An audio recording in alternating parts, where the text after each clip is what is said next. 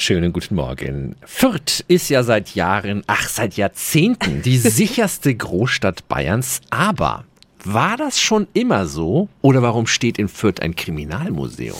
365 Dinge, die Sie in Franken erleben müssen. Es ist ein Streifzug durch die Kriminal- und Polizeigeschichte der Kleeblattstadt. Leiter des Museums ist der frühere Fürther Polizeichef Wilfried Dietsch. Guten Morgen. Guten Morgen. Herr Dietsch, müssen wir denn bei Ihnen gleich am Eingang Fingerabdrücke abgeben? Nein, da haben wir keine Vorrichtung drin. Wir beschreiben das im Museum anhand von Tafeln, wie das abläuft. Wir haben auch einen Tatort konzipiert und da kann man sich über die Arbeit der Spurensicherung schlau machen. Mhm. Auf 200 Quadratmetern Aufstellungsfläche wird die Geschichte der Fürther Polizei gezeigt, sowie spektakuläre Kriminalfälle der letzten 200 Jahre. Haben Sie da ein Beispiel? Ein Landwirt in Boppenreuth, der vom Sohn zusammen mit seiner Ehefrau unter Dienstmarkt ermordet wurde. Der Sohn, der ist dann später zum Tode verurteilt worden mittels Fallbeil. Der hatte noch eine eigenartige Bitte bevor er hingerichtet wurde, hat er sich gewünscht, dass er einen Smoking, ein gestärktes Hemd und Lackschuhe tragen kann.